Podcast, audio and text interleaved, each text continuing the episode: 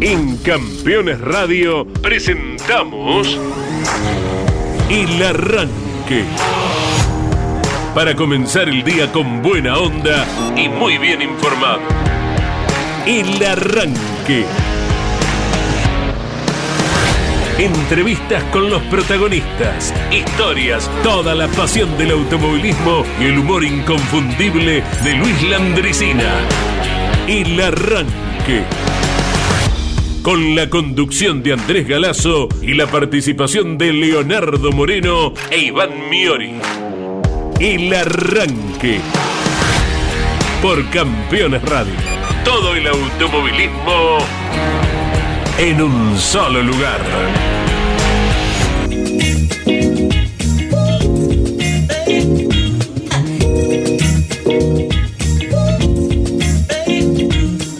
Hola, hola, buen día. Con la locución de Claudio Orellano, la técnica de Claudio Nanetti moviendo las teclas allí. Opa. Leo Moreno, buen ¿Cómo le día. Tenemos día de hoy. Buen día, ¿Qué día del, día del bibliotecario, el feliz día para todos ellos, eh, porque mm, en 1810 la primera junta de, de gobierno, eh, in- en una iniciativa de quién sino Mariano Moreno, eh, se funda la biblioteca pública. Eh, que iba a ser el- la piedrita de lo que es hoy la Biblioteca Nacional, en, en nuestro, aquí en la ciudad de Buenos Aires, en, en nuestro país, y es el Día del Bibliotecario. Y también es el Día del Chocolate. interna- Esto es nacional, no el Día del bibli- Bibliotecario en nuestro país, y el Día del Chocolate Internacional, del mundo mundial, eh, diría eh, Carlos Salvador. eh, la final del mundo mundial. Eh, Roald Dahl, británico, escritor, fue entre tantas de sus obras, La fábrica de Charlie, la fábrica de chocolates. Probablemente muchos no lo hayamos leído, pero sí hayamos visto la película de una difusión tremenda, una película de, de muchísima, muchísimos espectadores y que la puedes ir a ver. Es una película bastante moderna. la, la última, ¿no? Hay otras versiones originales, pero Charlie y la fábrica de chocolates, y en función de eso, hoy es el día del chocolate en el mundo. ¿eh? Así que. ¿Qué auto tenía una publicidad de chocolate? Uh, sí. No lo diga. El año pasado hicimos una recopilación. Eh, eh, uno. Eh, El que se me viene a la a Sí, la no lo diga, no lo diga. ¿No lo digo? 11 44 Ah, 75 bueno. 00. Ah, ¿Tienen algún auto que tenga alguna publicidad de chocolate en la mente? ¿Eh? Bien, bien. ¿Quieren acompañar con fotito? ¿Eh? ¿Qué, me- se da cuenta qué nasales que estamos los dos, ¿no? En- eh, estamos medios. En el estado físico. Sí, sí, sí. lo- 10 lo- puntos lo precisamente, no. No, no, estamos, pero me- me- Un los dos poquito, medio. un poquito abajo de los 10 puntos. Medio mm, Luis Calí estamos, ¿eh? en, en el, en el tonito, en el tonito. Eh, bueno, si alguno tiene 11 44 75 0000, ¿eh? De acuerdo. Foto. No quiero que lo diga, porque usted ya lo tiene, porque el año pasado me lo dijo. Sí, Era sí. la publicidad de. Creo que todavía existe el chocolate. Eh, creo que todavía existe. Exacto, Sí, exacto, sí, bien. sí, sí. Em, Sabés que, bueno, eh, volviendo un poquito, rebobinando, Sí. eh, Mariano Moreno, el estandarte del periodismo en la Argentina, ¿verdad? Con la Sí. fundación de la Gaceta Correcto. cada 7 de junio, y creemos que es el día indicado por sobre todas las cosas, se celebra el Día del Periodista en la Argentina. Y por eh, lógica causa también es lo de la celebración hoy del Día del Bibliotecario. Correcto, ¿eh? exactamente. Eh, algo que nos toca de cerca, lo que es la hermosa biblioteca de- en el cuarto piso del Automóvil Club Argentino. ¿eh? No la conozco, no tengo el gusto. Váyase, apenas tenga un minuto, don Moreno, Y. no dejes de visitarla. em, tiene que ver con el tema, sí, ¿no? En general, sí, sí, sí. La mayoría, lógicamente, son publicaciones vinculadas Claro. a- al automovilismo, pero igualmente uno puede rescatar muchísimo. Alguna vez yendo a buscar fotos de determinada época, vas Sí. y, y la encontrás eh, allí muy cerquita de la oficina de prensa. ¿eh? Seguramente veremos si Mario Espósito está acudiendo diariamente como lo hizo durante toda su vida, Sí. o si después de la pandemia ha cambiado, pero si no podés hablar un rato con Mario y todo, que bueno, es Eso un está en- anfitrión de novela. Cuarto piso del ACA. Ajá. Una Sí, sola vez fui, un curso de comisario deportivo hice y Sí. no me acuerdo qué piso.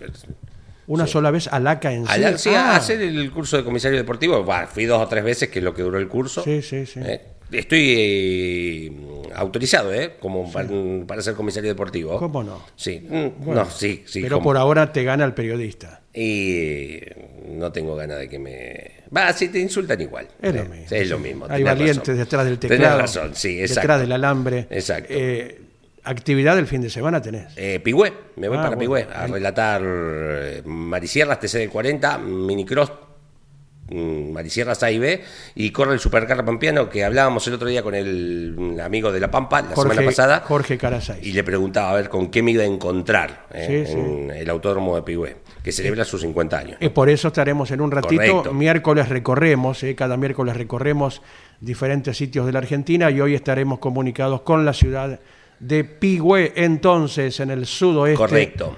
de la provincia de Buenos Aires, tal cual se lo prometimos durante el fin de semana cuando nos imponía de la novedad a nuestro compañero Ariel Larralde. Correcto, lo escuché. ¿Qué prometimos ayer cuando nos íbamos? Ah, que teníamos mensajes que íbamos a leer los mensajes porque eran un montón. Claro. Eh, ¿Qué esto, prometimos? eh, recordamos cuál era el motivo, ¿no? Sí, se viene, vuelve Mirta Legrand a la TV eh, eh, con su primera mesa, el concepto de mesaza.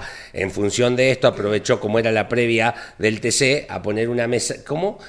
¿En qué canal? En el 13 vuelve. En el 13 y la primera mesa es eh, el, el candidato más votado de las elecciones a presidente, Milei, con su pareja. mm, Fátima. Fátima Flores, correcto. Eh, gran artista, me, encanta Fátima, eh, imitando. Eh, y en función de esto, eh, hubo un juego como es la previa del TC, que el fin de semana corre el TC en San Luis, se publicó aquella mesaza de mesa de campeones, justo en el momento en que Caito le preguntaba a los invitados, que eran de altísimo vuelo, ¿Quién gana el fin de Che en el TC? Y todo, Urreta, Urreta, gano yo, dice Emilio, porque la necesito, porque es la previa, ¿viste? Llega la previa del TC y todos empezamos, ¿quién gana el fin de semana? Y como justo vuelve Mirta Legrand, empezamos a relacionar mesa, mesaza, ¿cuál sería tu mesaza? Y la gente respondía quiénes invitaría a esa mesa si tuviera la posibilidad de organizarla, ¿no? Exacto. Entonces, dicen, por ejemplo, buenos días, queridos, son, muchos mensajes son viejos, son de ayer, pero prometimos que lo íbamos a leer. Este nos saluda y me gusta porque hace un desglose de cada uno. Buenos días, queridos amigos, Leo, Iván, Andrés, Claudio. Nos saluda a todos, ¿eh? Con un pulgar, Claudio. un- Abrazo, abrazo. muchísimas- Espero que estén bien. Sí, claro que sí. Ustedes son unos maestros, dice también. Agrega y ahí me parece que exagera un poco. Dice Mesasa. Pernía, Canapino, Traverso. Y mandaba una foto, los pude juntar una vez, pero me faltó Traverso. Saludos, nos decía Nico. ¿Qué más eh, de ayer? Eduardo de Quilmes dice, buen día, en la mesa de Mirta pondría el flaco Traverso, Marquitos de Palma, Jorgito Barrio y Cocho López. Ahí ya se me fue a cuatro. Podemos poner un plato más, pero eh, estamos muy justos con el catering, ya le anunciamos, ¿viste? Porque el catering, ¿cuántos son? 60. No me vas a traer 65. Mm, Tratá, ¿eh? Hay que respetar a la Y el gente del refrán catering. donde comen dos, comen tres, Depende. no se puede aplicar donde comen cu- tres, comen cuatro. Y a mí el plato no me gusta que me lo toquen mucho. Mira, ni, ni que te lo miren porque corren peligro. Y a mí el plato no, no me gusta que me lo toquen mucho el plato. Bueno, nos decía Eduardo de Quilmes. Eh, más mensajes de ayer. Eh, dice, buen día arrancadores. Mi mesaza para mesa de, para mesa de campeones sería Fangio, Sena y Alonso. La perspectiva de cada circuito sería única, nos dice Kimei desde Capital Federal, y que también eh, ya nos escribe en el día de hoy, se le jun- es como cuando se junta la helada una con la otra. Eh, buen día, arrancadores. El auto que más me llamó la atención con publicidad de chocolate es el McLaren de la Fórmula 1 del 2020. La llevaba en la contracara del spoiler trasero. Uy. Qué raro ese rubro en esa categoría. Un saludo, Kimei, nos dice desde Capital. Pues qué yo estoy observación, perdido, ¿no? ¿eh? Sí. exacto. Así, prima facie, no, no lo recuerdo. Bueno, buen día amigos del arranque. Yo compraría una mesa grande e invitaría más de tres. Tenemos tantos grandes. En respuesta a la consigna, mi mesa sería la imposible y la media imposible y la super posible. Fangio, Froilán y Oscar Galvez. Esa sería la imposible. La media imposible, Oreste Berta, Tulio Crespi, Pronelo. Linda mesa esa, ¿eh? ¿Cómo no? Li- eh, ¿Cómo que no? hoy es el cumpleaños del polaco Arcel, ya que está hablando de gente 87 pirulos. Uh. ¿eh? El polaco, así que si lo cruzan, salúdenlo. ¿eh? Y si son amigos de El Azar, vayan. Aquí, póngame 100 al 87 a la Sí, cabeza. sí, sí. Bueno, uno de los invitados hace poquitas semanas Correcto. a grandes campeones. ¿eh? Exacto, sí señor. La super posible, Traverso, Canapino y Caito. Traverso, Canapino y Cadito. Mira qué bien. Eh, ya son varios que lo quieren invitar a Cadito a comer. Sí, señor. Eso se puede arreglar. Carlos, tengo una invitación. ¿Eh? Se puede arreglar. Formalmente, lógico, sí. Claro, Lautaro da Drogué nos escribía.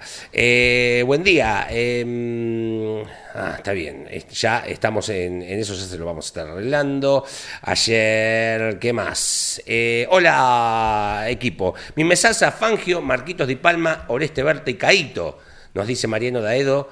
Desde el tren por Spotify como todas las tardes. Este mensaje llegó a la tarde, eh, nos escucha en otro horario. Así que lo saludamos. Buenas tardes, mi amigo, porque hoy nos va a estar escuchando en el tren.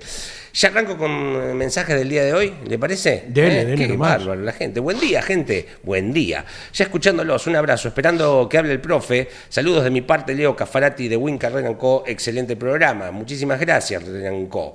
¿Qué más? Buen día, amigos, arrancadores. Aquí va el auto con el chocolate. Como siempre, excelente programa. Abrazo. Y me manda un 2500 color oro con el 1 en los laterales, la publicidad de más de 43.70 que eran lo- los cigarrillos al lado del 1 y en el lateral y en la trompa también la publicidad de Shot. ¿eh? ¿Quién era el conductor de ese auto? Del Río, campeón del muy bien, este era el que buscaba, ¿eh? Muy, pero muy bien. ¿Qué más? Mm, buen día, arrancadores. Por la consigna de hoy, eh, Uski, chocolate, en los McLaren de Fórmula 1 y Marcos Ericsson en la Indy. Saludos desde Córdoba, dice Fede Larrea, que además anexa, mira vos, claro, acá está la, la foto de la publicidad Bien. donde está, Te das en cuenta la parte lo- de atrás del alerón. Te das cuenta lo que es la gente. Qué bárbaro. Parece Fede. mentira, ¿eh? El registro que tienen. ¿eh? Muy bien, muy bien. Y qué rápido. Esto es la magia de. Esto, reitero, tal vez el mes que viene, seguro que el mes que viene ya estamos con la nueva plataforma. Va a ser mucho más fácil compartir todas las imágenes, etcétera, etcétera, eh, porque se viene campeones multiplataformas eh, y el programa de radio va a mutar o a fusionarse con una especie de programa de TV. Jorge Omar del Río también tenía la publicidad del chocolate en el Fórmula 2 Codasur, ¿eh? Gran piloto de monopostos, lo recordamos esto, Sí. más allá de, de su tamaño que le hizo acreedor al apodo, el oso, ¿eh? Jorge Omar del Río. Sí. Gran corredor de monopostos de Fórmula 1, Fórmula 2 Nacional, y ahí también tenía la característica publicidad chocolatera. Eh, nos vamos a Pigüé. Sí, señor. Hola Freddy Benchi, sabés que el fin de semana por medio de vuestro vecino Ariel Larralde en la transmisión de campeones nos enterábamos del gran aniversario que estarán viviendo el próximo domingo. Freddy, bienvenido Hola, a Campeones Radio. Andrés, ¿cómo te va? Buen día. ¿Qué se cuenta? Sí, eh, está como, como dicen ustedes, en realidad estamos ya en la recta final. Estamos a pocos días de un festejo que, que estamos esperando con muchas ganas. Este, primero por los 50 años, segundo por el techo, el hecho de poder rememorar y traer nuevamente categorías que se iniciaron en el autoclub. El autoclub básicamente el- se hizo en función de Mar y Sierras y bueno, Claro. después de tantos años, creo que 23 años hace que no venían a Pigüé, lo logramos este, traer, están en una federación eh, vecina, un poco lejos, unos 400 kilómetros desde el centro de, de pero bueno, lo logramos y hicimos que vengan y hacerlo coincidir con la con el cincuentenario en realidad nos, nos da una gran alegría, así que contentos y ya te- haciendo los últimos preparativos. Sí, señor, sí, señor. Leo Moreno, que es un gran conocedor de toda la actividad zonal y que además estará relatando el fin de semana, te saluda, Freddy. ¿Cómo está, Freddy? Buen día. Ah, ah ¿qué tal? ¿Cómo te va? Buen día. Acá estamos, ya charlamos cada vez más seguido. Freddy, Sí, em, decía, pa- pa- eh, pa- vamos a contarle a la gente, porque uno dice Pigüé, TC2000, Turismo Nacional, pero Sí. ¿por qué este, eh, esta, esta cosa con Marisierras? ¿Por qué esto de llevar Marisierras Bueno. para los 50 años? ¿Cuán ligada Bueno. está la historia del club? Bueno, básicamente, así resumiéndotelo muy rápidamente, en realidad se había juntado un grupo de personas, eh, por supuesto fanáticos con pasión de automovilismo, para apoyar a un piloto que en ese momento empezaba a correr en mar y sierra, que se llamaba Raúl Foisac. Gran piloto. Y, y, este, sí, gran piloto. Mm. Y necesitaban para poder hacer, organizar y hacer una peña como la gente en ese momento, una personería jurídica. Sí. Y estaba dejando de funcionar una peña que se llamaba El Caballito Blanco, que apoyaba a un piloto de turismo de carretera que se llamaba se llama, mejor dicho, Rubén Novak, y este que también había dejado de competir, entonces la Peña, el caballito le pasa al, al otro grupo la, eh, la personería jurídica. Ah, y cuando se está haciendo eso en ese momento, por consejo de algunos periodistas y gente allegada a ese grupo, eh, le aconsejaron en vez de hacer una peña para apoyar un auto, hacer un club de automovilismo.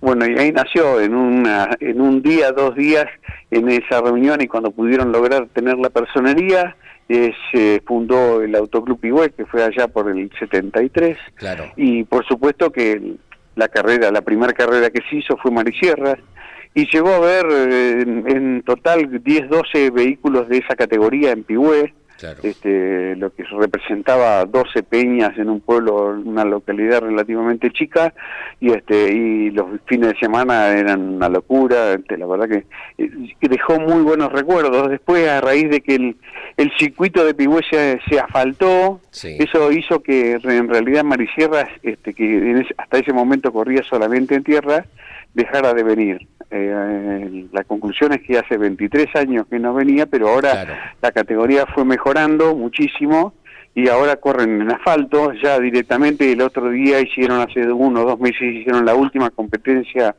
en pistas de tierra y ahora van a ser todas exclusivamente en asfalto, utilizan cubiertos del LIP, o sea que son autos realmente con mucha potencia, muy lindas carreras.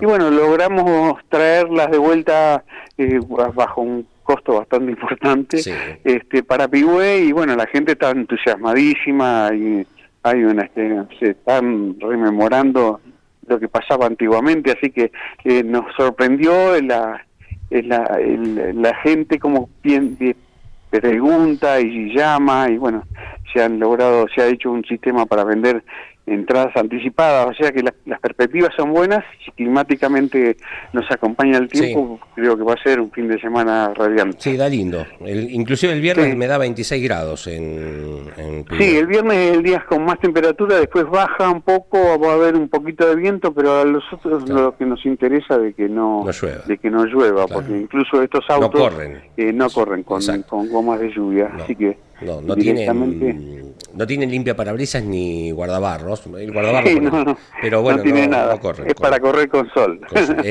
pero no, este, pero no, es muy muy linda categoría. Así que bueno, a, la par de eso estamos haciendo otros, organizando otros eventos. El viernes va a venir Rubén Daray a dar una charla este, sobre automovilismo en un teatro que nosotros hacemos gratis para toda la población.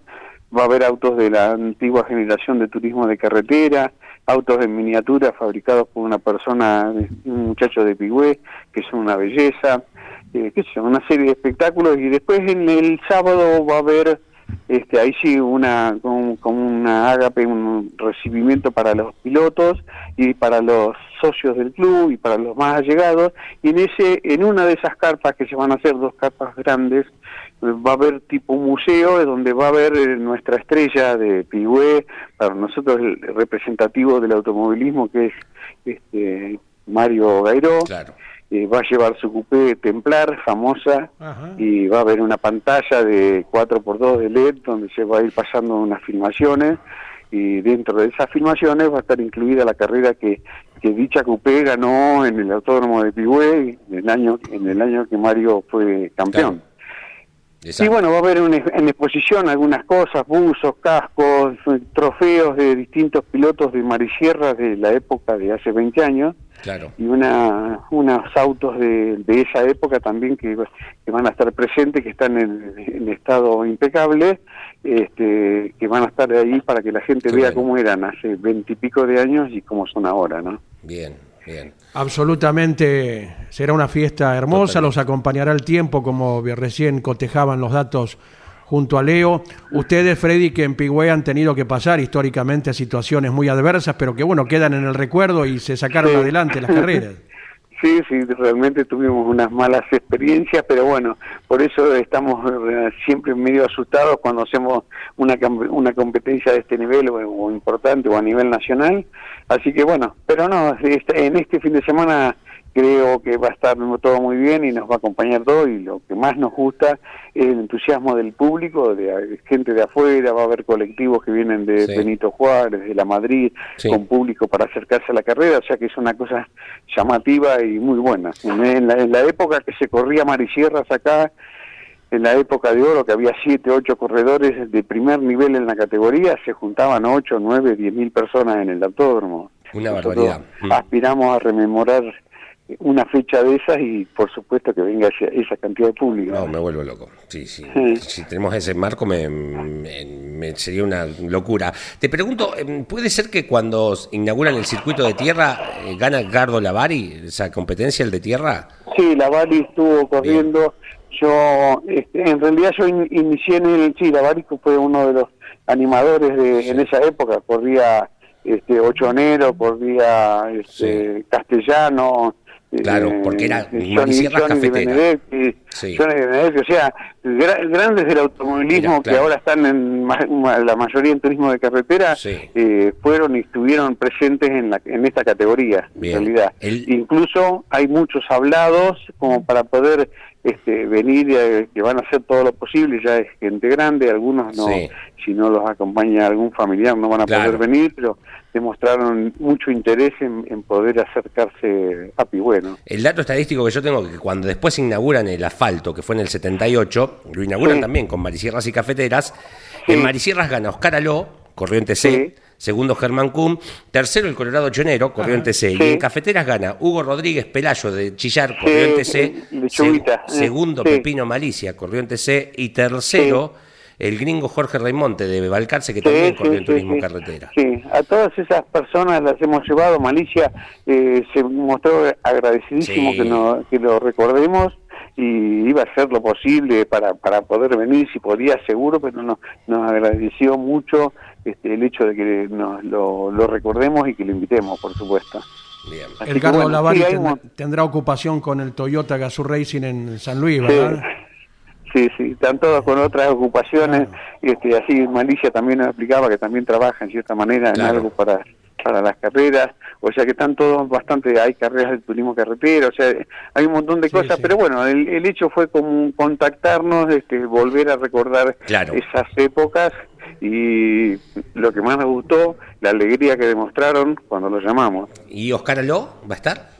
Sí, sí, ojalá lo está. estaba ahí en duda, no sabía qué hacer porque tiene una carrera también, pero bueno, estamos ya que lo, convencimos para, para que se quede. Oscar también es una persona que está este, muy allegada al club y colabora en todo lo que pueda, va a traer algunas cosas de su época, fotos, algunos cascos, algo de, de, la época que él corría, ¿no? Claro, porque ahora Oscar Aló no solo es padre, sino abuelo de corredor. Sí, sí, abuelo, sí, acá en, en, el autódromo de Pigüé en realidad nacieron todos automovilísticamente. Sergio eh, corría en karting y bueno, a lo último se cansó de ganar carreras, era un muy buen piloto de karting y este bueno, y ahí arrancó su, su carrera. Y el hijo de Sergio, eh, Valentino, está en el mismo camino, ya ahora está corriendo en Sport Prototipo este, corrió en karting y en Sport está haciendo un muy buen papel, o sea que en realidad va por el camino que fueron su padre y su abuelo. Sí, señor.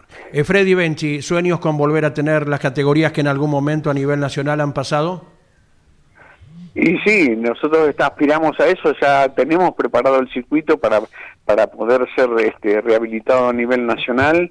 Eh, nos faltaba un paredón de 350 metros de largo que divide las dos rectas principales y ya lo hicimos, lo completamos, un paredón de concreto de un metro 20 y 25, 20, 25 centímetros de espesor con mallas de acero adentro, bueno, eso ya lo hicimos todo y estamos ahora eh, esperando terminar todo este tipo de eventos y fiestas que tenemos para poder ver, de reiniciar, de ver que incluso hemos tenido alguna charla con TC2000, alguna charla con, con Turismo Nacional, o sea, nos, sabemos que si nos habilitan tenemos posibilidad de hacer alguna carrera. Sí, señor. ¿Se va recuperando la arboleda que alguna vez sufrió con un temporal?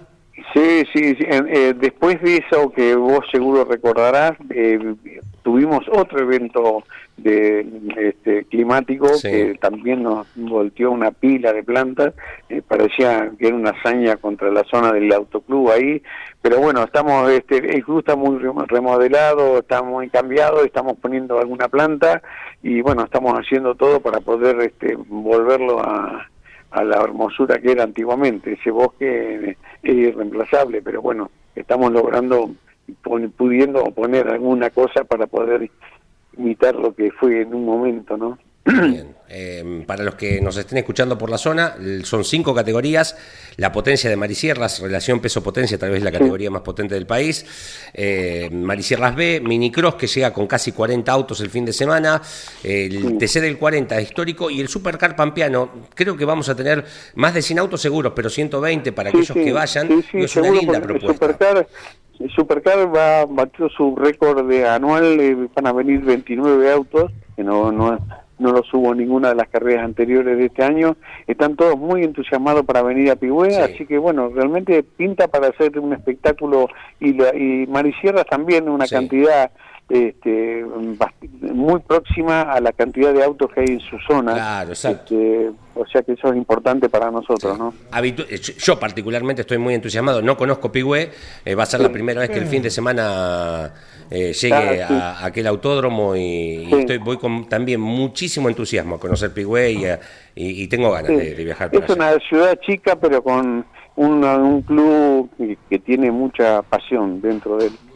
Esa avenida, ese bulevar empedrado, el, Cristo que tienen allí arriba, eh, también eh, una visión extraordinaria, no te lo vas a perder, Leo. te, hacemos la hoja de. No, porque nos atrevemos a hacerle la hoja de ruta a Leo, ¿eh? Probablemente ah, buenísimo. por la distancia que venga, el viernes. Que venga, le vamos a hacer de guía, lo vamos a llevar a conocer muchos lugares lindos, aparte de la parte automovilística eh, tiene para, para ver turísticamente una, una parte de sierras muy importante, eh, donde se hizo la primera construcción argentina y un, un monolito ahí importante. Hay cosas muy importantes para ver y este que, que, bueno, para la gente que normalmente viene a las carreras siempre se toma un momento, un día para, para tomarse y ir a conocer esos lugares tan lindos y tan, este, en realidad, eh, poco explotados todavía en relación a la belleza que tienen, ¿no?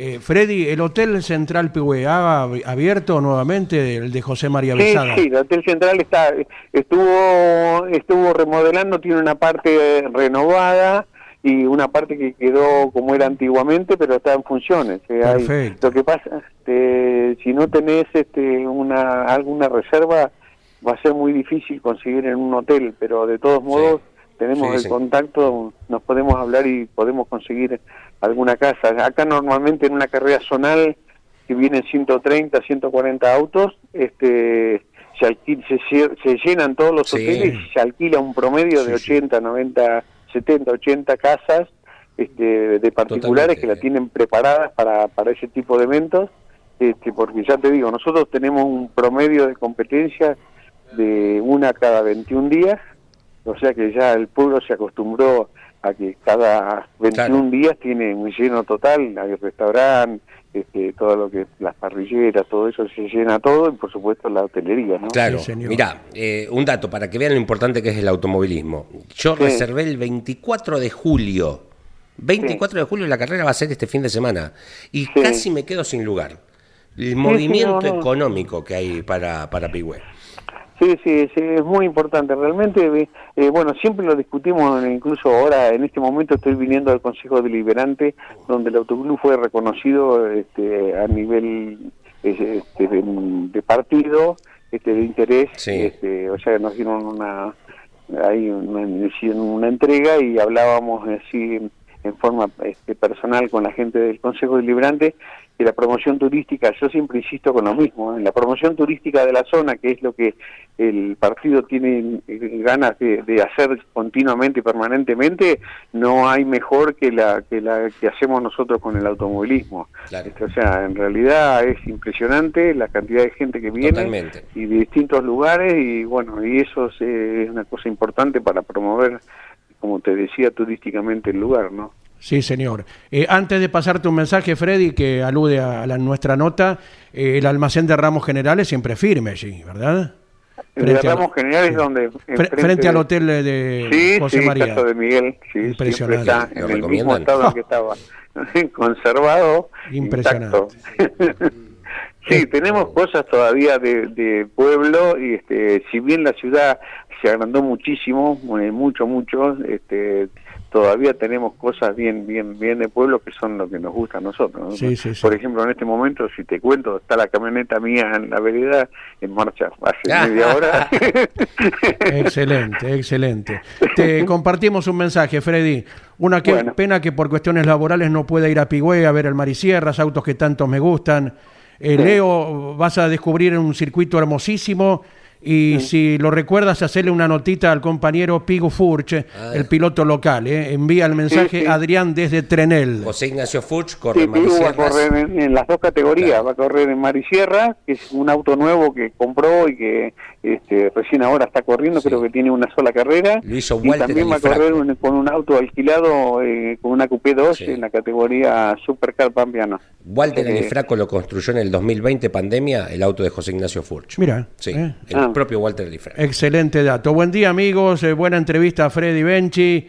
Bueno. Gracias por la promoción. Eh, saludos, Eduardo Perrota desde Quilmes, que es pigüense por adopción también, el muchacho, ¿eh? Ah, mira, muchas gracias. por su Sí. Así que bueno, ahí estamos. Eh, eh, con Leo estaremos representados. Vivirán una enorme y merecida fiesta, Freddy Benchi. Abrazo grande. Bueno, muchas gracias. Un saludo. Gracias, allí estuvimos, ¿eh? Sí, señor. Acompañando a lo que serán los 50 años ¿eh? del autódromo, Qué grande. del autoclub de la ciudad de Pigüé, y tendrás ocasión ¿eh? Vamos a ir. de traernos hermosas imágenes radiales y fotográficas ¿eh? de Sí, lo que señor. haya ocurrido. ¿eh? Sí, señor. Bueno, eh, 36 minutos de las 10 de la mañana. Esto es el arranque por Campeones Radio, señores. Tenemos 16 grados en la ciudad autónoma de Buenos Aires. 17, 18 la máxima para el día de hoy, con un eh, 55 el porcentaje de la humedad aquí en la ciudad de todos los argentinos. Si andás por San Luis, tenemos 11 graditos, 20 la máxima para el día de hoy. Se mantienen las altas temperaturas para el día mm, viernes y el sábado, pensando en la presencia del turismo carretera y el TC Pista, 31 grados, 32 para la jornada de viernes, sábado, 22 la máxima para el domingo. En azul, provincia de Buenos Aires, estamos en 11 grados, 17 la máxima. En general Villegas también, provincia de Buenos Aires, cerquita de Pigüé, ¿no? Villegas. Está ahí cerquita de Pigüé. Pi- No, Villegas está en el noroeste de la provincia, allí Ah, entonces- casi en el ángulo recto de la provincia Bien, de Buenos Aires. perfecto. Los pagos del inolvidable maestro Antonio Carrizo. Antonio Carrizo. 12 grados, 21 la máxima para el día de hoy a pleno sol. Me voy para el sur, Río Pico. En Chubut tenemos 4 grados en estos momentos con una sensación térmica de menos 1. 9 la máxima. Va a estar nevando en la semana allí en Río Pico.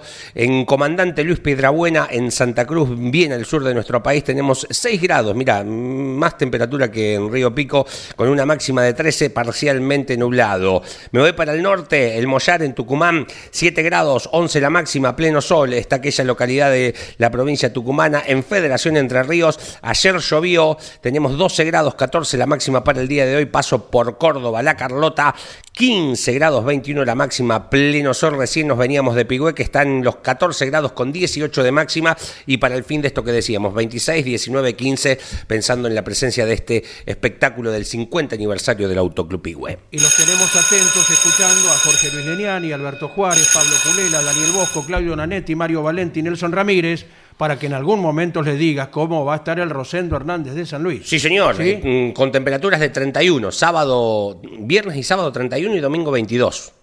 ¿eh? Es esa temperatura para mm, que estemos así como estamos ahora nosotros. Exactamente. Mariano Riviere también viaja a San Luis, ¿eh? Así que lo agregamos a la lista de interesados en saber señor. cómo arman el bolsito. Pero Todo te- hay que tenemos llevar. clase, Sí, tenemos señora, clase. clase. Profesor ya sabe cómo armar el bolso. Buen día. Buen día, ¿cómo te va, Andy? Digo, ahí... Buen día. Claudio. Iván, me imagino, o algún otro produciendo, ¿no? Sí, señor, afirmativo. Bueno, correcto. No, no me digas así. Me hace acordar. bueno, aquí estamos. Sí, eh, ya había repasado un poco. Por suerte creo que no hay lluvia. No, Creo que es importante, porque me gusta más cuando la cosa es a puro rendimiento, ¿no? claro. y es la apertura de una etapa muy pero muy definitiva, te digo, eh, es la más importante que tiene el automovilismo argentino, el TC, porque va a entregar eh, la corona eh, al, al más campeón de- del automovilismo en, en Argentina, el más importante, ¿no? Claro. Así que estamos en eso. Sí, y para, Bueno, eh, y para no embarrarle también la cabina a Mario.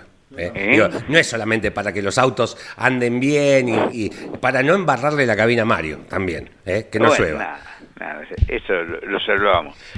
Eh, a pesar de la edad, ¿no? Tanto de Daniel, de Pablo, eh, Nelson, lo incluyo, Nanetti y Mario, que obviamente cuando llueve eh, están expuestos más Claro. que, que uno, ¿no? Particularmente. Bueno, aquí estamos. Mm, si no hay ninguna consulta para Una satisfacer, cortita. sí. ¿Por qué mienten los velocímetros de los autos? Porque mienten, y bueno, porque la... A ver, si fueran con GPS, no mienten. Claro, exacto. ¿De acuerdo? Lo que ocurre es que hay una calibración, por otra parte la velocidad tiene que ver con muchas variables, eh, entre ellas, entre ellas eh, incluso a veces eh, la relación de la caja que llamamos directa, pero que no es directa en la caja puente, Sí, o sea, no es uno a uno, es 0,98, 97 o 1,0304 para que, como, como en la caja, eh, digamos, caja puente, ¿no? Intervienen dos engranajes eh, en la transmisión del movimiento, no como en la caja de, eh, digamos, convencional de antes, con el motor adelante, tracción atrás, que eh, la ¿por qué se decía direct, por se dice directa en esas cajas? Que todavía en los BM, en los Mercedes, eh, autos que tienen tracción trasera y motor adelante, porque eh, cuando conectan la directa se une el eje de entrada de la caja con el eje de salida. Entonces la transmisión cómo es? Directa. claro. ¿Está bien? Y puede ser la quinta, sexta o la séptima, como ha habido distintas cajas. En la caja puente no. Intervienen un en- engranaje, digamos, mm, de fuerza y un engranaje de receptor, uno en el eje de entrada, otro en el eje de salida, y para que no se toquen en, en todas las vueltas Sí. los mismos dientes, te das cuenta que en caso de haber alguna imperfección, eh, digamos, algún pequeño detalle de desgaste, es un martilleo cada vuelta. Claro. Entonces se tropea el engranaje. En cambio, si vos lo corres un diente, en un engranaje con respecto al otro, Sí, se va, eh, digamos, adelantando o atrasando un diente. Entonces, en lugar de generarse un deterioro, un desgaste entre los dientes que se tocan permanentemente, Sí. lo repartís entre los 40 dientes, 30 dientes que pueda tener. Y dura exactamente 30, 40 veces más, ¿te das cuenta? ajá. Total, cuando cambias un engranaje no tenés que cambiar, no podés cambiar un diente, tenés que cambiar el engranaje. Completo. Bueno, salió otra. ¿Y, y dijiste por qué? Eh, pará, porque vos decías de caja puente. ¿Cuál es la caja puente? Caja puente se dice caja puente porque mismo de, de la carcasa, digamos, Sí. ¿no? Está la caja de velocidades y el puente Ah, ahí motriz. está, perfecto. El puente motriz que piñón y corona, Sí. al que habitualmente le dicen diferencial porque tiene un accesorio que se llama diferencial que diferencia la velocidad en curva. Claro. Bien, y esto hace entonces, porque a mí me da la impresión que te, te roba kilómetros cuanto más rápido vas. Si vas a 130, mm, te ti- eh, por lo general te roba, con- va, el mío, ¿no? No. Digo, lo he tomado primero con GPS, pero por, lo- sobre todo porque me gusta jugar con la ampolleta en los mojones, Claro. siempre y cuando los mojones tengan un Sí, kilómetro, sí, ¿no? Sí, claro. Claro. Son imperfectos a menorio. Eh, es concreto, mira, eh, son tantas, tantas las variables que intervienen, eh, presión de neumático, eh, no siempre son exactamente igual el perímetro de los neumáticos, ¿te das cuenta? Sí. Entonces, eh, ocurre que como no es un dato tremendamente importante, eh, lo que Bien. pasa es que hoy, vos habitualmente, ¿qué usás? El GPS, ya sea Sí. para trasladarte, el que tenés el celular Sí. o algo, y ese como es satelital, Ese sí, te da la medida exacta, claro. ¿está bien? Normalmente están entre 4 y 8 kilómetros el error, Bien. ¿no? Por lo general pasado, a ver. Claro. ¿Está bien? O sea, para ir 80 te tiene marcado 84, 85. Eso es lo que habitualmente ocurre. Bueno, eh, eh, mejor, o sea, cuando vos te- eh, me, me hicieron una multa por exceso de velocidad, entonces venías un poquito más. De lo que tenías que venir. Es mejor. Acá normalmente la General Paz es 80, yo vengo 80 de aguja, entonces debo venir a 70 y algo, me quedo tranquilo. Claro, claro. Claro, bien. Eh, de, alguna manera es una medida preventiva, ¿no? Claro, exacto. ¿Te cuenta? ¿Y los autos, Alberto, que vienen con el tablero digital y te lo marcan en números eh, la, velocidad? Lo mismo, Ajá. lo mismo. O sea, vuelvo a decirte, eh, si es satelital, no. ¿Está bien? Si la velocidad está controlada por, eh, digamos, medio externo, ¿no? Un, GPS, ¿correcto? Sí. Es exacta. A ver, eh, una ayuda. Por ejemplo, hay mucha gente que lleva prendido el celular en el GPS. ¿De acuerdo? Sí. Porque ahí tiene un par de aplicaciones que te permiten, eh, digamos, te informan cuál es el mejor camino que podés hacer con menos embotellamiento o algún accidente o algo. ¿Está bien? Ese, ese velocímetro es un velocímetro que trabaja con el satélite de asistencia. Son satélites que hay alrededor de la Tierra en una órbita determinada que se utilizan para muchas cosas, ¿te das cuenta? Sí. Entonces, ahí vas a ver que eh, la velocidad del GPS tiene alguna diferencia con la velocidad del velocímetro. Bien, perfecto. ¿Está bien? Perfecto. Porque no tiene nada que ver, ahí no interviene la rueda, nada. Interviene la velocidad del móvil, el automóvil, ¿no? Con la, la referencia satelital. Bien, bien. ¿Está bien?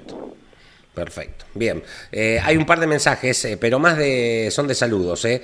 eh Damián de José Cepaz dice, feliz día, profe. Gracias. No importa quién soy ni de dónde, lo que sí importa es que por el profe soy un argentino mejor. Gracias, dice. Agradecido. Vos sabés que a mí cuando viene esto que obviamente satisface de alguna manera el sano ego que tenemos los seres humanos. Digo sano porque en mi caso eh, junto con el agradecimiento transmito eh, la promesa, ¿no? Eh, la exigencia que me hago para tratar de merecerlo. Nunca creo que, lo merezco, y nunca creo. Creo que tengo que hacer más para merecerlo. Pero no es un, un dicho, es mi realidad. Lo disfruto pero tremendamente. Hoy veo que hay un, un túnel de viento que estrenó Ford en Estados Unidos que permite medir eh, la aerodinámica hasta 400 kilómetros y ahí estoy investigando, estoy tratando de aprenderlo.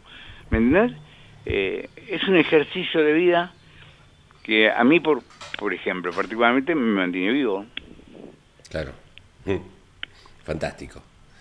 Eh, profe, em, ¿usted quiere agregar algo que tenía preparado, que nosotros se lo, se lo llevé para el lado del velocímetro? Eh, a ver, eh, es un poco largo, pero si querés lo hacemos en dos partes. No hay problema. Bueno, en esa charla que tenemos con compañeros amigos cuando vamos a las carreras, sí. ¿no? Hay un compañero amigo nuestro eh, que está de estreno en lo que hace los móviles. Muy bien, sí señor. Exactamente. Congratulations. Entonces, me dice, no sé qué es la caja de velocidades, es una caja de velocidades automática. y digo, ¿cuál? Para ver CBT. Ah, CBT. Bueno, ¿qué es una caja CBT? Es un variador de velocidad. ¿De acuerdo? Nació, nació como necesidad en los camiones. Los camiones eh, tienen, vos sabés que para manejar los, los camiones con, con algunas cajas de velocidades y no, sin comando electrónico, sí. tenés que ser muy capaz, muy pero muy capaz. ¿Por qué? Porque además de las marchas eh, que establece de relaciones la caja, sí. o sea, generalmente tiene 6, 7 marchas, tiene un cambio de, relación también en el puente motriz. Tiene alta y baja. Sí. O sea, eh, entre, digamos, el piñón y la corona, y a veces dentro de la corona, algo que hace que los cambios sean distintos. Entonces, vos tenés una relación con un piñón y corona y también otra opción de piñón y corona. Significa esto que tenés, si tenés una caja de seis velocidades, tenés una relación de transmisión como si la caja fuera de 12 velocidades. Ajá. ¿Está bien? ¿Y por qué esto? ¿Por qué en el camión es tan, es tan importante? Porque el camión, especialmente los camiones de, de transporte de carga, ¿no? Sí. Pueden ir vacíos, pueden ir con una carga que es el 20% de la capacidad o pueden ir con una carga del 100%. ¿Por qué? Porque no necesariamente van a, Sí. van a, a trasladar goma, pluma, goma espuma eh, y otros van a trasladar, eh, no sé, metales. Claro. ¿Te das cuenta? Además, por una cuestión de economía, si va lleno y viene vacío, eh, ¿para qué miércoles es como si fueras eh, en primera todo el camino? Sí. Gastar un montón de nasta de gusto. ¿Está bien lo que, Bien. que- me explico? Sí, totalmente. O sea, yo uso, cuando necesito mucha fuerza, la, eh, la baja. Cuando necesito, cuando necesito poca fuerza, la potencia la aprovecho en velocidad. Sí. ¿Está bien? Economía de combustible, eh, realmente, y de desgaste del motor y todo. Eso es lo que hace que naciera una caja que es un variador de velocidad. Con la caja mecánica te volvías loco. O sea, tenés que poner primera, después segunda, pero después de segunda, la tercera es la primera de la alta, te das cuenta, Eh, es complejo si no tiene un comando electrónico para aprovechar todo esto. ¿Está bien? Perfecto.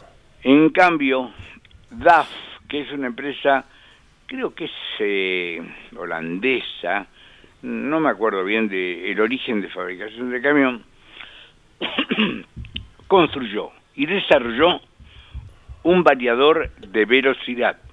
Sí. ¿Está bien? Un variador de velocidad. ¿Qué hizo la caja CBT? Se usó también en Fórmula 1 y se prohibió. ¿Qué diferencia hay entre una caja CBT y una caja mecánica? Porque las cajas son todas mecánicas. Lo que Sí. es accionable que es el, eh, el cambio. Por eso ca- caja automática. Pero todas las cajas automáticas son mecánicas. Lo que es, lo que es eh, eh, perdón, todas las cajas automáticas son mecánicas, bien Sí. digo. Lo que es automático es eh, lo que hace los cambios. Bien. ¿Está bien? Eh, trato de aprovechar la imaginación, que a lo mejor alguno tuvo un scooter, ¿no? Sí. Sí. Eh, que apretaba y iba más rápido, más rápido a medida que aceleraba. Claro. ¿no? O alguno vio una agujereadora de, de pielas, de las Sí. de banco, Sí. que tienen una serie de poleas, Sí, Sí. sí. ¿no? Sí. Sí. Según aumenta la velocidad de la mecha o disminuye la, la velocidad de la mecha. La caja lo que hace es administrar la potencia del motor de acuerdo a la necesidad de marcha. Por eso en el camión puede usar primera de baja, primera de alta, segunda de baja, ¿de acuerdo? O sea, si uno necesita fuerza, la caja te la da, de la potencia del motor. Necesita velocidad, podés hacer velocidad porque no necesitas tanta fuerza, ¿quién te lo da? La caja de velocidad. Bueno, la CBT, eh, ¿alguno de ustedes y los, de los que escucha puede haber manejado por primera vez un auto con caja de tres cambios o no? Claro. Un Falcon, por ejemplo. Una tanciera. Sí, una sí. Sí. Sí. ¿Eh? Sí, ¿Está bien? sí, Sí, sí. Hablamos década del 50, 60, ¿está Exacto. bien? Bueno, después vino la caja, eh, ah, no, este tiene caja de cuarta. ¿Se acuerdan? Sí. Y después tiene caja de cuánto? De quinta. Y sí, Y después cuánto? De sexta. claro. Sí, señor. Después de séptima. Hasta ahí paramos, porque es tan complejo el mecanismo para poner ocho cambios Sí. mecánicamente que es muy raro que haya una Claro. caja de velocidades mecánica, de accionamiento mecánica con ocho cambios. Entonces, acá intervino, la CBT es una caja que tiene infinitos cambios. ¿Está bien? Sí. Vos le podés decir, puede trabajar como de tres velocidades, como de cinco, de siete, como de 200 cambios. ¿Te imaginas de primera hasta 200? Una locura. y bueno, El rebaje, ¿eh? y como la caja administra la potencia de acuerdo a la resistencia que tiene el vehículo, si vos tenés una caja con infinitos cam- eh, cambios o relaciones de transmisión, lo pones justo. ¿Te das cuenta? Sí. Obvio, vos no lo podés poner porque no tenés eh, la sencillez. Pero si hay una electrónica al servicio del variador, hace, por ejemplo, que si voy en la ruta a 80 kilómetros por hora, ¿no? Enganchó la que es de más velocidad, agarré viento en contra, ¿qué hace el variador? Trabaja, baja, digamos, la relación, aumenta la relación de transmisión y le da un poquitito de fuerza, porque porque tiene viento en contra. Y en bajada hace lo contrario. ¿De dónde sale la potencia del motor, no? Sí, señor. ¿Quién la define? A veces, eh, directamente, la CRPM. Sí, señor. la caja CBT te permite, te permite, o produce una variación de régimen. El auto, hoy casi todos los autos tienen medio de RPM, ¿de acuerdo? Sí. Entonces vas a ir a 80 o 100 o 120 constante y el, de pronto, para ir a 120, de pronto va a 3.000 vueltas, porque hay, hay viento en contra. Y cuando agarra a favor va a 2.500, 2.300. Con el consiguiente ahorro, ¿no? ¿Está bien? Sí, señor, sí, señor. Totalmente. Es importantísimo porque produce un ahorro de combustible tremendo. Es disminuir la contaminación. Le digo esto y me despido para no hacerlo tan largo y después, si querés, lo, lo seguimos explicando en otra intervención a través, a través del arranque. Hay autos con CBT, con electrónica mm, de alta eficiencia en ciudad, tránsito de ciudad normal, no embotellamiento tremendo, gastan entre 8 y medio y 9 litros cada 100 kilómetros. Y otros autos que tienen CBT, pero que no tienen una buena electrónica de asistencia que cuesta plata, ¿eh? la computadora, eh, para, para poder aprovechar el beneficio de la variación de cambios, no me equivoco, ¿eh? gastan casi el 50% más, oh. entre 13 y 14 litros cada 100 kilómetros. Queda dicho, Alberto, ni más ni menos. CBT es la caja del futuro. Después les cuento, es más barata que todas, pero habrá que esperar el amortizar el costo industrial de las otras cajas. Claro, exacto, perfecto.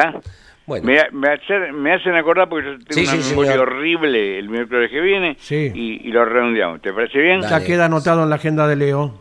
Bueno. Abrazo, Alberto. Hasta el fin de semana con la transmisión por Campeones y, Continental y Campeones Radio. Enorme a ustedes, a, la audiencia, ¿no? Y, gracias de mi parte también por permitir eh, que uno trate de transmitir conocimiento. Gracias, Alberto Juárez. 11 44 75 000 con 56 minutos de las 10 de la mañana. Buen día. Ya cortemos con el tema de Iliot y Canapino. Eh, todo el mundo opina, hasta reconocidos pilotos, mucho insulto, ninguneo. Son carreras de autos y no podemos estar haciendo una guerra, dice Luis de Mar del Plata, que agrega, hoy también es el día del zapatero. Y una consulta, ¿el Tano Salerno no estaba en el rubro? Sí, sí, los padres del Tano Salerno. Ah, eh, no sé si sigue, le vamos a preguntar, eh, ¿tenían o tienen zapatería al 1500 de la avenida 9 de Julio en Lanús Oeste. Ah, mira vos. Inclusive, nota de la redacción, el papá de Rubén hace muchos años fue víctima de la inseguridad en el negocio. Ajá, bien. Víctima fatal. Ah, hace mucho tiempo. Así que eh, por ese lado, bueno el dato. ¿eh? Y le vamos a preguntar al Tano a ver si sigue en vigencia el, local ahí en Lanús Este. Yo dije oeste antes, me parece, ¿no? Sí. Lanús Este, en la avenida 9 de Julio, sí. El Sindicato Unión de Trabajadores de la Industria del Calzado de la República Argentina estableció por convenio y conforme al artículo 21 de la Convención Colectiva de Trabajo vigente celebrar el Día del Zapatero el 13 de septiembre. Se establece que la celebración se hace el segundo lunes de septiembre, más allá de que no caiga 13, para que tengan un que sepan que el segundo lunes del mes de septiembre se van a tomar feriado, o sea, no van a ir no van a abrir. ¿eh? Eh, por eso por ahí no, no lo había encontrado y así que ahí está. Bien, bien. Y Pablo Culela nos deja su aporte cultural. Sí. Dice zapatero a tus zapatos. École, muy bien. Antes de que alguien gane la cuerda, eh, refrán alusivo al día también del zapateo. Entonces es el día de, ojalá algún día se recupere, de Michael Schumacher. Ajá. Schumacher es zapatero en alemán. Mira vos. Sí. Mira vos. No sé qué. Me, gustó esto, no lo sabía. Mijael y Ralph, su hermano, eh, que también corrió y ganó en la Fórmula 1. Bien, perfecto. Bueno, eh, viajamos en el tiempo. Jorgito Archilla, 13 de septiembre de 2023. Rebobinamos para, obviamente, ¿para dónde vas a rebobinar? Para atrás. Jorge, ¿cómo ah. estás? Buen día. ¿Qué tal? Buen día. Bueno, un saludo para todos. Qué lindo. Bueno, saludar a todos los zapateros, ¿no? antes se veía, era moneda corriente el hecho de arreglar los zapatos. Ahora ha cambiado totalmente, todo el mundo usa zapatillas. Es muy raro ver a gente con zapatos, ¿no? Sí, y Pero, comodidad este, también. de pronto era impresionante la cantidad de lugares que había, eh, bueno, de esta actividad, ¿no? Del Sí. zapatero. Sí, todavía encontrás algún tallercito. Sí, no, no, eh, pero ay, me ay, refiero que antes era moneda corriente, ¿no? Claro, pero. Eh, en cada barrio hay uno. Sí, ya sé, pero Sí, sí, sí, ¿cuánto trabajo tienen? A eso me refiero. Eh, hoy es mucho más, sacando el zapato de vestir que tengo, que además por la horma de mi pie necesito que sea medio especial, ¿no? Digo, que no me apriete mucho. Después el calzado de zapatillas es muy raro arreglarla. Tiene que ser algo que, que quieras mucho, ya es más descartable todo, me parece. En la galería Totalmente. peatonal bajo el obelisco hay.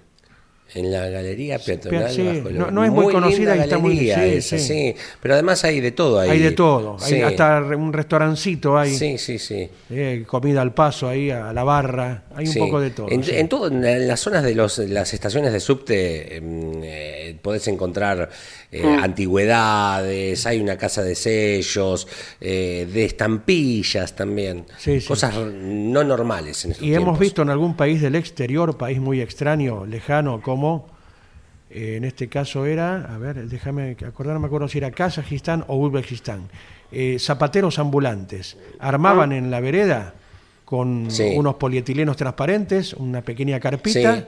Y arreglaban allí, se ve que una, como una feria, Sí. pero en este caso de un solo local, un zapatero que en la vereda se ponía y los vecinos sabrían, lógicamente, que tal día iba ahí, otro día iría a otro barrio y arreglaba ahí en la calle nomás. A mí me llama la atención, porque todo tiene que ver con todo y esto se convierte en una tertulia. eh, En Montevideo, móviles, así como decís, ya. Eh, tipo- ¿Cerrajeros? Cerrajeros. Ajá. Así, pero también Sí, porque sí. notaba en. eh, tac, tac, tac, y te hacían la llave, pero eh, puestitos móviles. Sí, señor. eh, en esto que decís. Ahora me vino a la mente. Sí, bueno, señor. nos fuimos. Adelante. Don Fuimos, nos fuimos, nos fuimos. Tráiganos. Bueno, no, eh, nos vamos a eh, la figura de Oscar Alfredo Galvez, Ajá. que en la apertura del autódromo, año 52, hace exactamente 71 años, ganaba en el circuito 1 cubriendo 94 kilómetros a 129 de promedio. Este hombre irrepetible, ¿no? Oscar Alfredo Galvez se llevaba la victoria un día como hoy. Y su hermano se llevaba en ese año Sí. el cuarto título al hilo de Juancito Galvez. ¿eh? Ahí estaba Los Galvez en 1952. En el 59 Oscar ganaba tres arroyos, un Ah, día sí. como hoy, cubriendo 737 kilómetros a 187 de promedio, y Rodolfo de Alzaga cortaba la seguidilla eh, de Juan Galvez, iba a ser el noveno título de Juan, pero ganando el Gran Premio, el recordado Rodolfo de Alzaga, rey de la montaña, se llevaba el título ahí en ese año 1959. El niño Rodolfo. Año 1953, un día como hoy, la primera victoria de la gente de Olavarría. Las 500 millas mercedinas, Dante y Torcuato Miliosi con la galera. Es la primera victoria en 1953 de las 42 victorias de ese auto emblemático, ¿no? Sí. cubriendo 804 kilómetros a 142 de promedio. ¿eh? Así que una figura, figura muy importante en la historia del turismo de carretera. ¿eh?